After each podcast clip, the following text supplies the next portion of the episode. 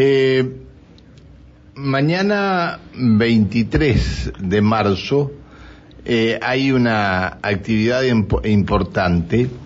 23 aniversario, no, mañana 23 no. No, eh, mira, me confundí. Se cumplen 23 años, 23 años de la inauguración del Hospital Heller. Este, el tema es que en el Hospital Heller se está preparando todo para llevar adelante los festejos de, del aniversario del hospital. Me acuerdo se estaban armando las carpetas para llamado a licitación de todo lo que iba a ser, todo lo que tenía adentro el Hospital Heller.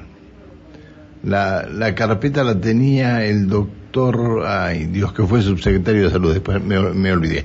Doctor Víctor Noli, ¿cómo le va? Buen día. Pancho, buen día, ¿cómo están ustedes? Un gusto saludarlo, doctor. Listo, muy lindo, muy lindo estar este, compartiendo este nuevo aniversario del hospital. ¿El Este, aniversario es hoy, el aniversario es hoy o, o es mañana? El aniversario verdadero, el, ¿O fue el día de- viernes? el día de la inauguración es, eh, es cada, cada 19 de marzo. Ah, bien. O sea que este año cayó sábado. Ah, Este, y, está por, bien. y por razones de organización decidimos este, hacer la celebración el, el 23, pero no por los 23 años, sino por, por, por cuestiones que de conveniencia logística, digamos, ¿no? Está bien. Bueno, este, eh, el, hospital Heller tiene una característica muy, muy, eh, muy especial. Cuando se hizo o cuando se eh, trajeron todo el equipamiento completo, un 90% se decía que era todo equipamiento importado. ¿Es así esto? Desde los aires acondicionados hasta las camas, todo, todo, todo importado era. Sí, eh, gran parte de lo que de lo que mobiliario inicial eh, resultó ser un- una adquisición eh, de, elementos de gran calidad, casi todos de, empresas este, italianas. Eh, no el equipamiento en sí que se usa este, en, en rayos, en ecografía o, u otro tipo más, más específico, pero sí todo lo que es el mobiliario este, y mucho de lo que es la, lo, lo que es el equipamiento eh, ha resultado de, de gran calidad y, y podemos decir que en estos 23 años mucho de ese de ese equipamiento inicial todavía subsiste y en muy buen estado de conservación. Así que eh, realmente El, el problema más, el problema más grave se presentó con el tema aire eh, hace un mes atrás, ¿no? Sí, eh, lamentablemente eh, por distintos motivos no llegamos a tiempo este, con la con la instalación de, de- los equipos de refrigeración que también llevaban o llevan 23 años de ininterrumpidos de, de utilización. Y, y bueno no fue el único verano que, que sufrimos bastante en el hospital y por suerte eh, tengo que decir con, con, con mucho orgullo esta vez eh, ha sido el último verano que, que los trabajadores y, y los usuarios eh, vamos a tener que sufrir eh, las inclemencias del, del calor, por suerte. Es decir, ¿consiguieron equipos para reemplazar los que estaban? Estamos terminando de instalar en estos días este, los, los nuevos equipos eh, que no solamente van a devolver al hospital la capacidad de- del enfriamiento necesario en todos los rincones, sino que eh, por suerte están calculados para sobrepasar las necesidades. Así que quiero pensar que con esta nueva adquisición eh, vamos a, poder sobrellevar unos cuantos años de aquí en adelante de no tener que preocuparnos por, por la refrigeración, Pancho. Ujú, Está bien, está bien. Eh, hay otros problemas en, que, que, que nos llaman todos los días, eh, pero eso eh, se lo dejo a Alejandra Pereira que tiene todo el material. ¿Cómo le va, doctor? Muy buenos días. Alejandra Pereira lo saluda. Buenos días, Alejandra. Muy bien, muy bien, por suerte. Eso es bueno. Eh, Doctor, para consultarle acerca de este reiterados eh, mensajes que hemos recibido aquí en la radio, este, por un lado nos este, comentaban acerca de la falta de insulina. Esta persona estuvo alrededor de dos semanas haciendo los reclamos, este, mandando mensajes y este también después nos mencionó el tema de paracetamol, incluso cuando llegó la insulina se comunicó inmediatamente con nosotros para comentarnos que ya tenía insulina, pero bueno, faltaba paracetamol. ¿A qué se debe esta falta de insumos?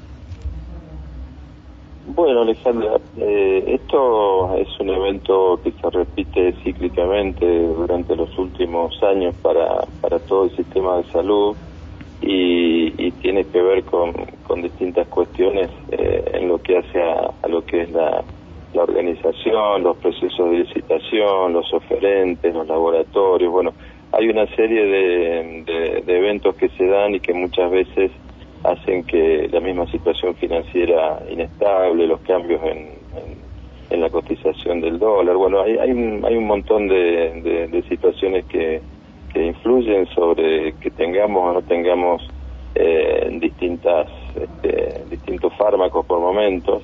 Si bien se hacen todas las, las, gestiones necesarias en el nivel central para salir del paso con algún tipo de, compra directa eh, muchas veces ni aún así se logran que eh, haya eh, laboratorios que, que ofrezcan determinados fármacos y es así que este, llegamos a, situaciones, obviamente que esto no le pasa al Hospital Heller en soledad, sino este, nos pasa como, como sistema de salud, lamentablemente. Está bien.